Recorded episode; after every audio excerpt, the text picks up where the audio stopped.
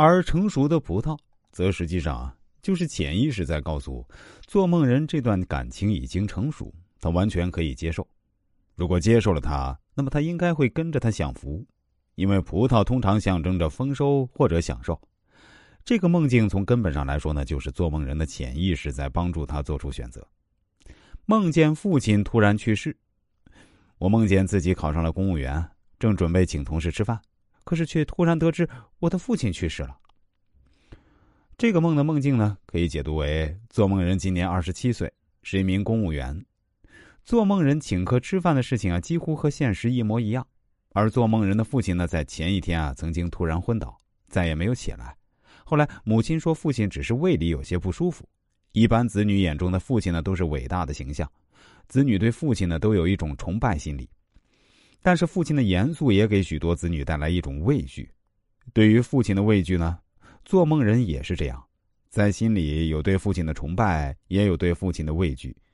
做梦人考上了公务员，取得了比父亲更加优秀的成绩，这是做梦人证明自己能力超过了父亲。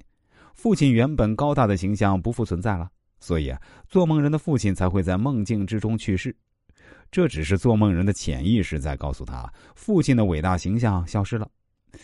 现在到他发挥的时候了。再说一个梦境啊，梦里总是拨错电话号码。在梦里，我应该是二十四五岁，还没结婚，和我现在的丈夫呢还是恋人状态。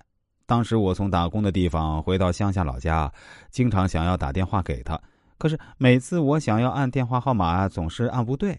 我非常希望他能够来，希望他能够打电话给我，可是他不仅没有来，电话也没一个。我自己也没有想去找他的想法，就是这样一直打电话又打不通，想找人又找不到。这个梦境中啊，做梦人是一位普通的农村家庭妇女，现在已经结婚。整个梦境呢是在表明联系不到老公，打电话打不通，人也看不到。这实际上就是做梦人的潜意识在告诉她和丈夫之间严重缺乏沟通，电话在他们之间就好像形同虚设一般。表面上看上去是夫妻，但在他最需要关心的时候呢，却根本找不到他的身影。所以啊，这个梦境是潜意识在提醒做梦人，他们应该尝试改变一下，使沟通更加顺畅。梦见大象自杀与去医院探望父亲。我似乎是准备回家，然后走进一个森林之中。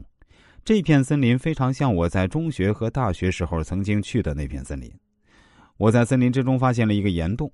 走进去之后啊，发现一个非常奇怪的景象：岩洞两边的墙壁就像是一级级的台阶，共有两三级，每一级台阶上都站着不少大象。这些大象正在慢慢的跳下去，就像是在集体自杀一样。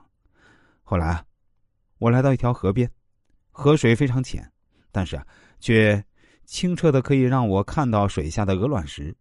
我注意到自己看河的角度啊，就像是摄像机在斜拍一样特别。